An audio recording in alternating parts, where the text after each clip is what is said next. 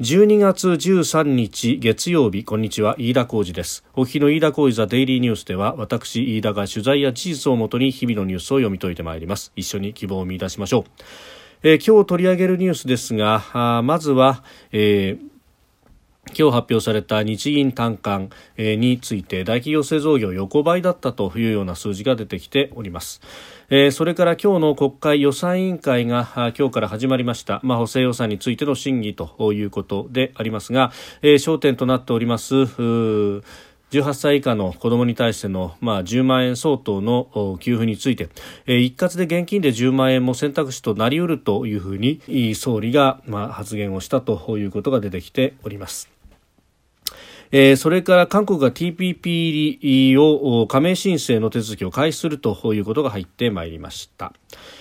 えー、収録しておりますのが、えー、12月13日日本時間の夕方、えー、5時15分というところです。すでに東京の市場閉まっております。日経平均株価の終値は、えー、前の週末と比べ202円72銭高、28,640円49銭で取引を終えております。えー、前の週末のアメリカの株式上昇を受けて、えー、東京でも、まあ、リスクを取る動きが優勢だったということでありました。えー、まずは今日発表されました日銀の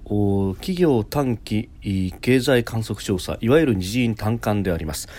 えー、国内企業の公益条件が悪化しているというような見出しも立っておりますが、えー、日銀短観、まあえー、企業大企業の製造業では、まあ、横ばいというような数字が出てまいりました、えー、大企業製造業全体では、えーまあ、最近があ、まあ、プラス18、えー、そして先行きはプラス14という、まあ、前回調査から、まあじゃえー、ほぼ横ばいと、えー、最近がプラス18先行きがプラス13というふうになっております。先行きに対してというのが悲観がやや多くなったかというところでありますが、まあ、全体としては横ばいという数字が出てきました。ただその横ばいの中身というものを見ると、えー、価格の上昇を、まあ、十分に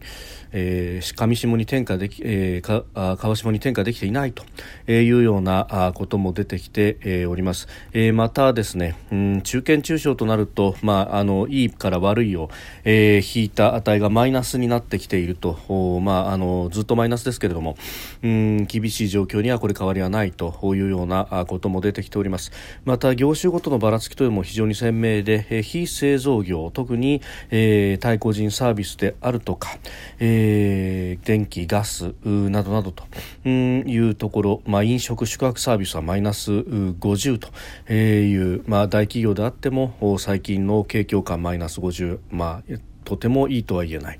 えー、という数字が出てきております。まあ、この辺はもうコロナが、えー蔓延してからすでに1年半以上が経っていますけれども全く改善されていないということで、えー、大企業と中堅中小の差あるいは、えー、製造業と非製造業の差そして非製造業の中でも、えー、特に厳しいのがサービス業と、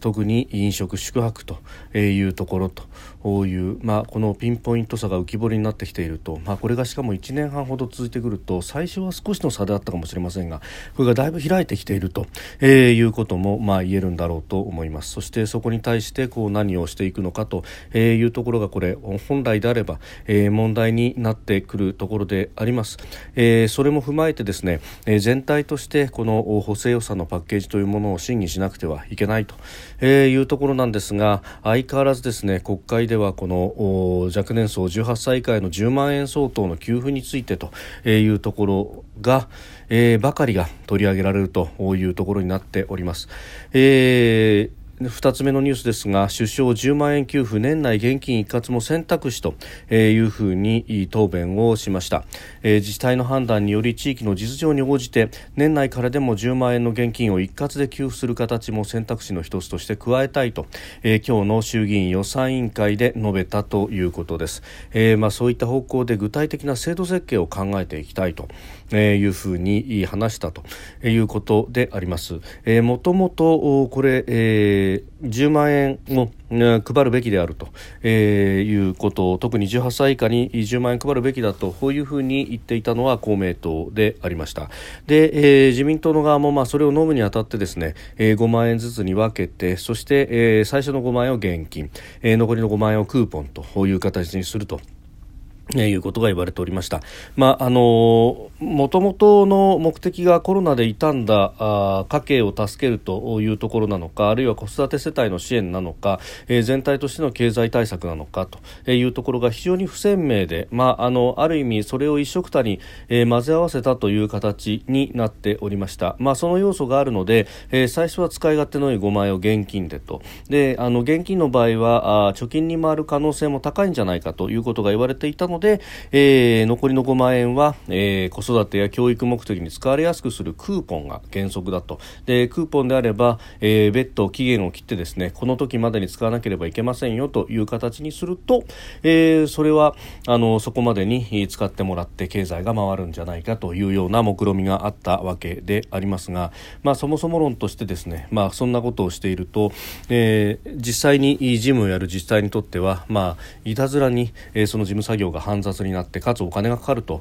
えー、大体900億円ぐらい、えー、余分にかかると。いうような試算も出てきてですね、まあ、ここに対して批判も集中がしたと、えー、いうことであります。で、えー、自治体によってはですねいやうちはもうあのクーポンいちいちすって配るなんていうのはあの非常にこれは煩雑だしお金もかかっちゃうからあ現金で一括でやるよと。いうようなところも出てきました。で、えー、これまたですね5万に区切ったところで予算的にも巧妙なあからくりになっているのが、えー、最初の現金で配る5万円は2021年度本予算の予備費から出すと、えー、これはあのいちいち予算を立てずに、えー、国会の議決なく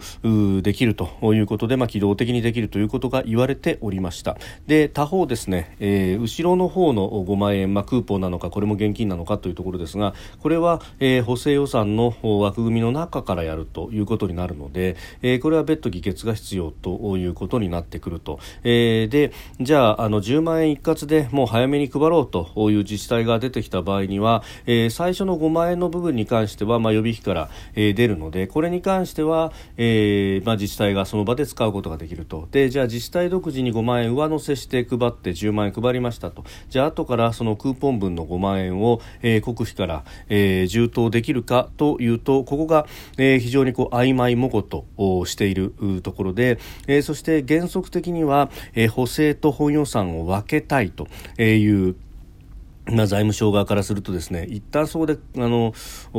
自治体が勝手に使っちゃったお金に対して国が補填することはできませんよというような建前を使ってですね、えー、残りの5万の部分に関しては補填をせずと。で、えー、クーポンでも配らないと。あ配らないんですね。じゃあお金は必要ありませんね。というような形で、えー、自治体がいたずらに損をする形になっちゃうと、え、いうことで、えー、自治体としては事実上担わしを踏まざるを得ないという形になっていると。でこれををですね。さらに、えー、総理はあの10万円一括でもできるようにとするんですがあのそもそも論としてですねいろんな批判があった時に、えー、10万円一括はなしだということでこう突っぱね続けてきてそれで時間を使い続けてきたのが、えー、岸田政権であるということを考えるとこれあの自治体の側からもいろんな声が上がってますが今更何言ってんだと。でも5万円を配るで、えー、システム作っちゃったのにこれからじゃあ10万に上げると、えー、予算どうすんだってところも含含めて、えー、手当されてないのに、えーまあ、ある意味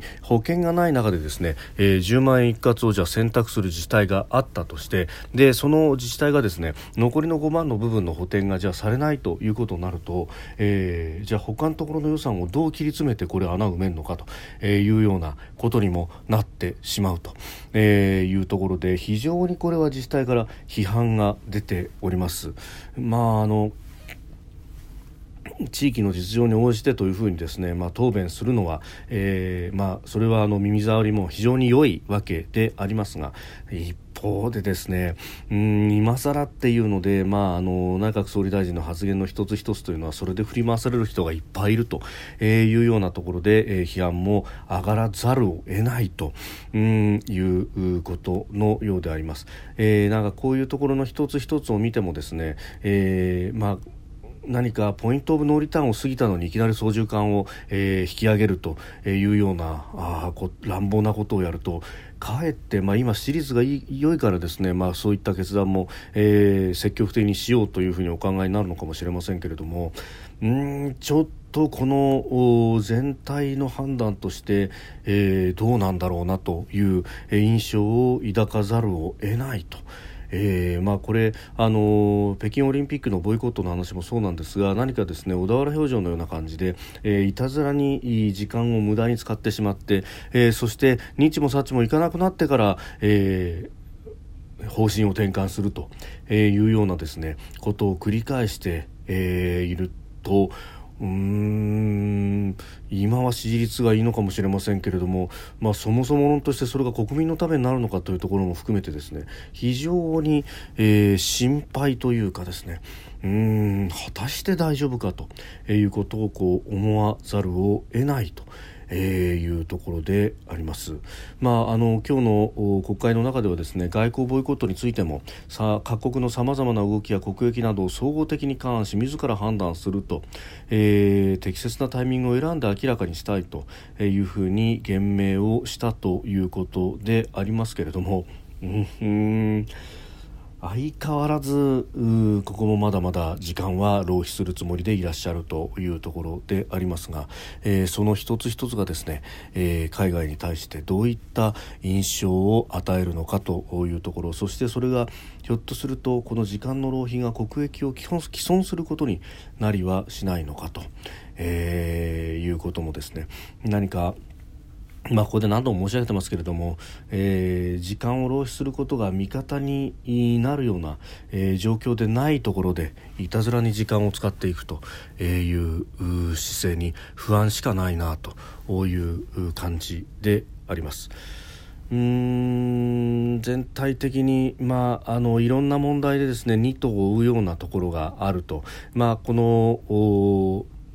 10万円給付に関しても経済対策なのか子育て対策なのかコロナの、え補填なのかという、まあ、2と3と追おとして結局ぐずぐずになっていると。で、えー、外交ボイコットに関してもですね中国にもいい顔がしたいアメリカにもいい顔がしたい西側にもいい顔がしたいという中で、えー、ぐずぐずになってしまっていると、まあ、これあの危機というかですね周りの状況が厳しい経済的な状況も厳しいし、えー、安全保障環境も厳しいというこのあのあらゆる面で厳しさが増す中でえー、決断をしないということが、え何かあ最もリスクなんだということが顕在化しているような気がします、まあ、あの決断をですねトップがしたらしたで今度は独裁だというふうに批判するのが日本のマスメディアでありますがしかしながらやらなければならない時にはやるという前政権前々政権があった。それに対して、まあ、ある意味ですねメディアにとってはあの自分たちの、まあ、主張通りのですね、えー、きちんと話し合うべきだというところそしてさまざまな意見を聞いて決断をすべきだということが、えー、今目の前で体現されているわけでありますが、えー、そうなった時にですね、えー、この低たらくというところをどう落とし前をつけるんだろうないやつけないんだろうなというふうに暗淡たる気持ちになるわけであります。それから韓国の企画財政担当大臣が、えー、今日13日対外経済関係の閣僚会議で TPP 環太平洋連携協定の加盟申請の手続きを開始することを明らかにしたとのことです、えー、今後国会での報告などを経て加盟申請する方針とみられております、まあ、あのイギリスがすでに加盟申請しております。そして中国と台湾も、まあ、加盟申請をするという意思を表明しておりますが、まあ、あの中国、台湾が加盟申請するというところで、まあ、韓国を置いていかれるというような危機感があるということのようであります。まあ、ただ加盟は全11カ国の全会一致で決まるということですし、えー、またそこの部分ではですね、あの過去の国際法の、えー、きちっと守れるかどうなのかというあたりというのは、まあ、非常にこれは問題視されうるところでありまして、まあ、日韓請求権協定でですね、えー、すでに決着済みのはずの、えー、まあ、賠償というものが、まあ、最高裁を経て、うん、差し押さえられるというようなところまで、えー、今、問題が言っている、えー、その、いわゆる募集校、えー、徴工問題であるとか、あるいは、慰安婦をめぐる問題等々というところが、まあ、きちっとしたものがですね、政権などから、えー、打ち出され、で、かつ、えー、政権交代によって、えー、それが保護にされるということがないと。いうところがないとですね、えー、この TPP p のような、まあ、多国間の、まあ、貿易も含めた、えー、ルール作りの協定というところに入ってくる資格は、えー、私はないんだろうというふうに思いますし、まあ、その信頼感が、えー、まさに問われているところなんだろうと、えー、思います。まあ、台湾もですね、えー、アメリカとの間の、まあ、あ豚肉等々の、えー、輸入に関しての規定について、えー、今度、住民投票が行われるという運びになっておりますけれども、まあ、これもですね、えー、蔡英文政権の主張というのは、もしここで再びその、えー、アメリカ産豚肉に関して、えー、文句を閉ざすというようなことになってしまっては、もう完全な朝令暮改、これでは、えー、国際社会からの信任は得られないだろうというふうなことを訴えているわけですが、えー、まさに同じ問題がですね、えー、韓国に対しても突きつけられるべきであろうし、えー、そこのところの審議則というものがないままに、えー、TPP に入ってくるというようなことは、まあ、ありえないんだろうなというふうに思います。まあ、それはもちろん中国に対してだって同じことだろうというふうに思うところであります。